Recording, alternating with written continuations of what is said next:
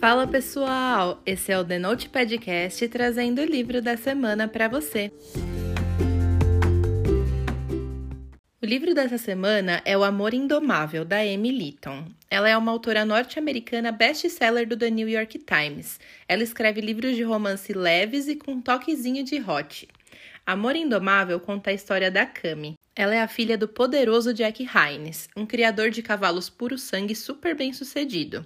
Tá tudo certinho na vida dela com o namorado, a faculdade e os planos de administrar a empresa do pai, mas é aí que ela conhece o Trick e a vida dela vira de cabeça para baixo.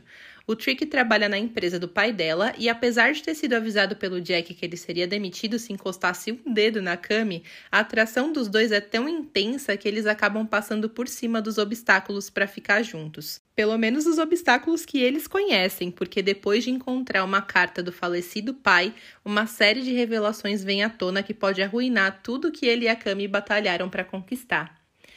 Esse livro é escrito em primeira pessoa, com dois narradores diferentes. A escrita da Litton é super fluida e dinâmica, realmente uma delícia de ler. O início do livro tem uma vibe bem de Insta-love, aquele amor instantâneo e inexplicável que a gente vê em alguns livros.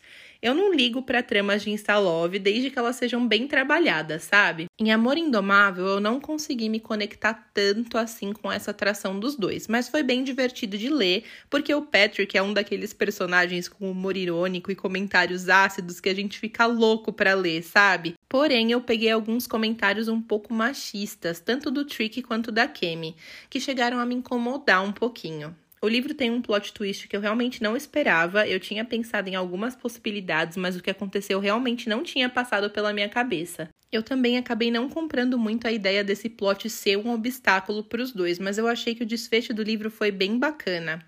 A minha nota para esse livro é 6. Se você está precisando de um livro levinho, que não seja muito profundo e com escrita fluida, para ler numa sentada, você encontrou o livro para isso. Ele tem 280 páginas que passam voando e a escrita da Litton é realmente uma delícia. Só lembrando que esse livro foi escrito em 2012, então esses comentários machistas que eu falei que eu li podem ser por conta disso, sabe? Porque os tempos mudaram. Mas mesmo assim é um livro muito gostoso de ler. Lembrando que esse livro também tem umas cenas hot, portanto a classificação indicativa é para maiores de 18 anos, tá? Eu li esse livro na versão física e ele está disponível na Amazon por R$ 33,68.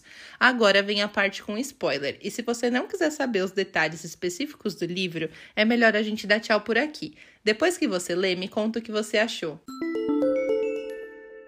Eu comecei o livro curtindo bastante aquela cena do bar. Eu achei o Trick um personagem bem interessante e tal, mas eu fiquei um pouco incomodada quando ele descobre que ela tem namorado e fica com aquele papo de disputa com o cara para ficar com ela como se ela fosse tipo uma égua prêmio, sabe? Mas enfim, deixei passar porque eu não sou de ficar encanando com todos os detalhes, sabe? Para mim a leitura é um ato de lazer e eu costumo afrouxar o cinto para embarcar nas histórias. Eu gostei que o casal conseguiu perder aquele lance de insta-love do começo que estava um pouco superficial, sabe? Eu senti que eles realmente começaram a se conectar além do físico, foi bem legal. A única coisa que me deixou confusa é que eu realmente pensei que a Kemi fosse virgem quando ela tem aquela conversa com a governanta, sabe? Mas não era. Tudo bem, eu até achei melhor, na verdade, porque assim as coisas ficavam mais leves entre eles. Quem já ouviu o podcast há um tempo sabe que eu amo trama de amores proibidos, e aquela pitadinha de o pai dela não deixar eles se envolverem deixou tudo mais interessante.